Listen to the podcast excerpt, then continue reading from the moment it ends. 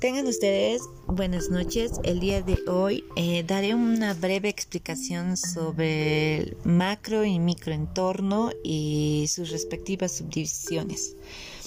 Bueno, en una empresa siempre se tiene que tener en cuenta mm, los elementos externos del entorno, mm, ya que estos pueden afectar a la situación de una organización tenemos que tener en cuenta tanto el macroentorno como el microentorno.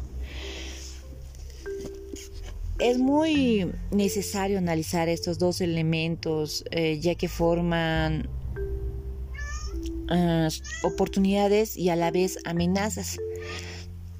Y estas deben ser aprovechadas por las empresas. El macroentorno eh, está formado por fuerzas sociales más amplias. Eh, también que se pueden componer de seis fuerzas, que son eh, las demográficas, las económicas, las naturales, las tecnológicas, las políticas y las culturales.